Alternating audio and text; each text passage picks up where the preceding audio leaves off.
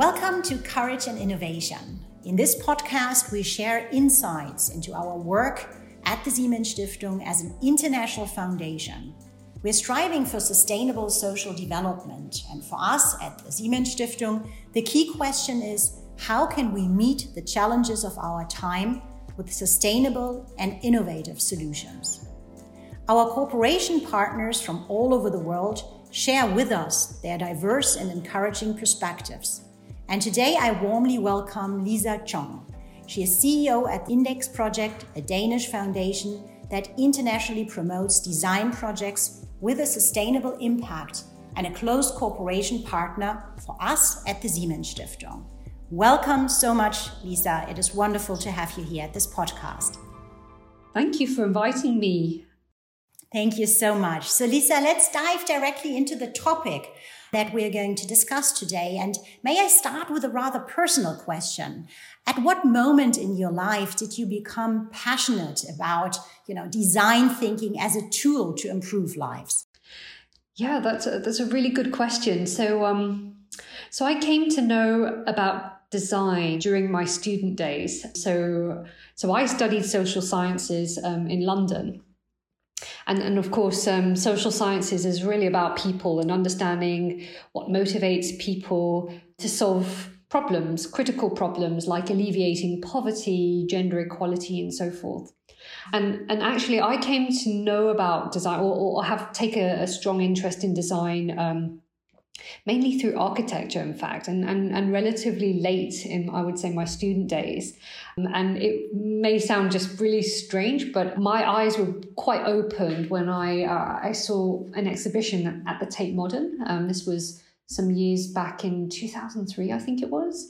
It, it was the Herzog and de Meuron exhibition in the Tate Modern and um, yeah, very obviously very different to to to what I've been studying and what I what interested me at the time. But of course, um, the architects Herzog and de Meuron were um, the ones who were commissioned to to do the extension at the Tate Modern. And so this exhibition was really seeing these small models, um, the different iterations and and the, the different types of uh, kind of like design processes and decisions and pivots um, that had taken place in, in, in really arriving at the, the, the, the final beautiful extension at the Tate Modern. And I had never come across seeing a process transparent like that. And this really surprised me because, of course, you know, when you're in academia, you know, um, or at least um, in, in, in, other sectors that I'd, I'd come to sort of work within, there isn't that level of transparency in, in decision making. You're, you're typically taught to be able to, to, to show something in its finished state or aiming for some sort of perfection. So, you know, you, you'll do drafts and you'll keep doing drafts until you get to your, your final draft. And, you know, usually people see your, your final version and, and, and that's what you show to the world. So actually this, this way of telling a story through a process and through, you know, all those iterations, all those ways of kind of adjusting and, and changing to really kind of like put into place um, in a very tangible way all the different kind of considerations. So that was really when my eyes were open to okay, wow, design and and, and this tool of, of of creating solutions was um, was quite apparent to me. And I discovered um, Index actually when I moved to Denmark. So, of course, Denmark is known for its design heritage and its traditions and culture. So, it's so there's um so there's some legacy in, in a country like Denmark when it comes to design. So I learned about design to improve life uh, at a, a, a public talk, which was all about base of the pyramid innovation. So this is when my two worlds came together, where suddenly learning about sustainable development in social contexts around the world and something super tangible like design innovation to actually be a vehicle for change. That's when suddenly it all came together and crystallized. And that was my moment where i could see just the human condition and learning about human-centered innovation and design popped up on my radar. That is truly fascinating, Lisa. Thank you so much for, for sharing this and, and sharing these different dimensions of how you actually came across these, these topics. And well, design thinking and design to improve life, that, that is really also your, your slogan at the Index Award, right? And uh, can you talk a little bit more about that? I mean, you alluded to that already um, in the first question, but what is so special about this approach? And what is your understanding of design and how it can actually contribute to improve people's living conditions? So we take the approach in, in knowing that design can be about making improvements, right? So, an improvements, they start with intentions and ideas. So you know whether you're you're you're doing things on an incremental basis, you have to start somewhere. And the belief is that, of course, with with design, it is iterative. Um, you know, we're we're improving on like um, various iterations. You know, leveling up the notches each each way as we go and actually making solutions that are contextually relevant and empathic to life conditions and serving real needs in society is what design to improve life is about. Um, so, so what we try to do is make it as tangible as possible, showing people that design is with a small d, not a capital D, but it's a vehicle and a way of actually showing things um, that are tangible, that are concrete, um, and that you know problems that can seem super abstract uh, can be tractable. So it's a little bit like you know, seeing the SDG framework, I mean, we, we, we come to be so familiar with this grid of colorful boxes, but actually how to how to show solution making in a way that's really, really um, practical and understandable. So telling compelling stories through solutions. Um, so that's what we pride ourselves with uh, at, the, at the organization and, and, and, and showing um, people as much evidence that solutions are there um, and they're, they're pointing towards a goal of, of solving some of the wicked problems out there. Mm-hmm.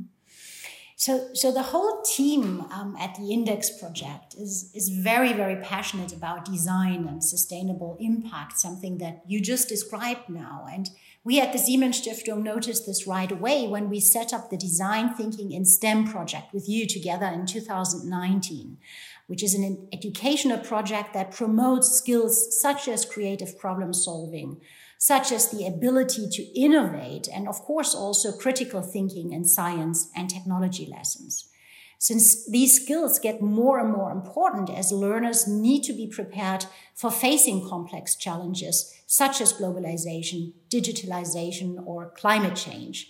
So, Lisa, from your perspective, how must contemporary education be designed to prepare young students and also adults for the challenges of our time?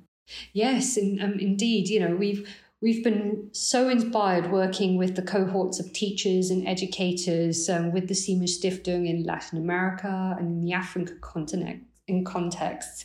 So it's been such a delight to work with your team as well. So, so as you mentioned, I mean, um, the challenges are plenty, you know, and I think that um, with each enhancement in technology and progress, we're going to be uncovering more challenges, both on um, on a human and planetary scale, um, which will force us to use creativity in ways um, to ensure that there is good quality of life for, for all people living on this earth. And, and of course, you know, that might seem sort of really top of mind right now, um, you know, given the context of of climate change. Um, but this means that our contemporary education and the systems of of teaching um, the new generation will need to adapt, um, and we need to be able to equip young and older learners. Um, uh, both alike um, to think horizontally, you know, across disciplines, and connect dots in ways that maybe older educational paradigms have instilled in us. So it means that we have to be um, aware of actually maybe the educational paradigms that we've been teaching in might actually be archaic or, or maybe sort of uh, irrelevant to, to the way that we're progressing in society now. And I think more and more we, we need to build skills which um, develop empathy and understanding of all life forms you know. So we share this planet not just with other people but we we, we have life forms that um, that we we need to learn about and we need to educate ourselves about um, more about the, the natural world um, take more of an interest in preserving um, you know the resources that we do have um, and that can be both in a very material way but also in a very immaterial way as well so, so that means actually it's a reflection on us as human beings. You know, we we, we need to learn to be more humane and, and humble, um, and and you know, and not feel that we have to wear an armor um, in order to to act and, and behave in in, in society, um, you know, in, in order to be accepted, right? So there there are a lot of kind of corrective things that we need to consider. I think um, being more creative and innovative also means about teaching our new generation to be more daring in, in our leadership. Um, and that also means um, doing difficult things, things which are really uncomfortable. So, you know, we, we're all familiar with, uh, with uncertainty. We've all experienced that this, these past uh, year and a half. Um, well, we, we haven't fully understood what it's like to be out of control and i think you know in these kind of crisis moments you know it definitely teaches us okay what's actually important and what matters and i think these are things that we need to transfer onto the next generation no, I absolutely agree. And, and it's also great to hear you saying that it's so important to, to really nurture creativity and innovation capabilities from a very young age moving forward in order to tackle some of the challenges of our times. May it be, you know, issues surrounding globalization, digitalization, uh, and climate change. And, and talking about this very concrete um, you know, approach that you are taking in, in really de- delivering solutions. Could you tell us a little bit more about the Index Award that is promoting design thinking projects with social impact and, and maybe share with us some concrete real world um, examples, some best practices um, that have been honored with the Index Award? Yes, absolutely. I mean, so so we've um, clearly seen some great ideas and innovations coming through this year's award cycle. And, um, you know, you can't help but feel so humbled and, and so inspired by uh, some of the ideas that, that, that people have been working on so tirelessly for. So, so one thing to remember is actually, you know, these ideas are, are, not, are not just, you know, merely concepts, but there are people who are taking it upon themselves to do the hard things and and you know devoting livelihoods. One of the the first winners that i'm really really excited by um, is a company called Biohm. And what they're doing is that they're leaning on um, mycelium which is basically the root structure of mushrooms. And of course mushrooms and, and the kind of like the, the, the, the world of fungi out there is just really exciting. So, so this company is actually using um, waste products together with mycelium to create alternatives in the construction industry, um, which is you know one of the most damaging um, of and polluting um, sectors out there in, in in the building industry, and and and you know we obviously need to see some solutions where we we feel that um, that we can kind of reduce our climate footprint in some of the more damaging sectors. So, so they're creating biodegradable um, insulation materials for the building industry. So, so of course, you know, this is about leaning into nature as a collaborator and, and creating things in our material world that can be um, regenerative. Um, so, so they've actually have a range of products that they're developing that obviously are there to disrupt the construction industry, but also, you know, inspire um, other industries in the furniture and fashion uh, sectors to, to think about the materials that they're using. So that's that's one fantastic example that I'm really excited by. They're based in the UK. And we've had over 2,000 nominations, and I think you know by all means go to the website, check out um, the different projects that that are there as finalists, and um, and get inspired. Lisa, you basically deal in your work with, with creativity, with creative solutions, uh, with creative ideas, new concepts, new companies every day. And how do you actually make sure as an organization that you stay innovative and at the pulse of time? Could you, could, could, could you give us some advice here? oh, this is a really good question. And, and I mean, of course, um, I think we, we do our best to, to remain relevant. And I think it, it helps to be self critical um, and reflective about ourselves and our ability, right? So, I mean, I think it's really important to also sort of like uh, temperature gauge on where the world is and you know whether we are the best organisms that can can connect the dots and, and, and keep pushing boundaries and and that means also sort of in a way designing yourself into obsolescence you know for for us it's really a belief that actually we're here for a time limited period. Uh, index should should also exist for a time limited period too and you know while we're here in in this current iteration it's important that we are doing everything we can to empower enable to engage different stakeholders actors both on an individual level but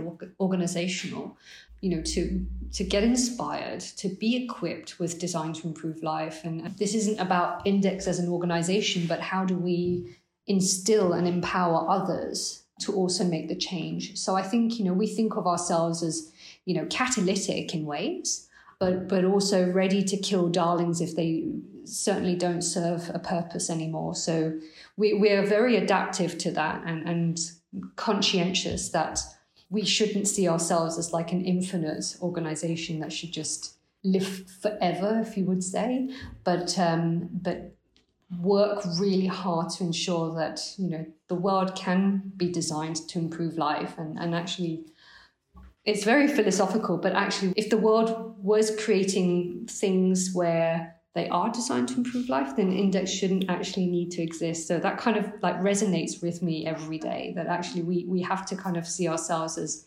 here for a, certain period of time um, where we're no longer needed in the world. Lisa, this is this is so inspiring uh, talking to you, and I could talk for many more hours. Um, but today, I would just like to say thank you so much. Thank you for joining us today um, with all your thoughts and sharing all your ideas and the great work that you're doing. Thank you to everyone who's listening to today's podcast episode of Courage and Innovation. And if you would like to know more about the Index Project and the Siemens Stiftung, please go and visit us online, subscribe to our podcast. Thank you very much for joining, and thank you very much, Lisa, for being here with us today. Thank you so much, Nina.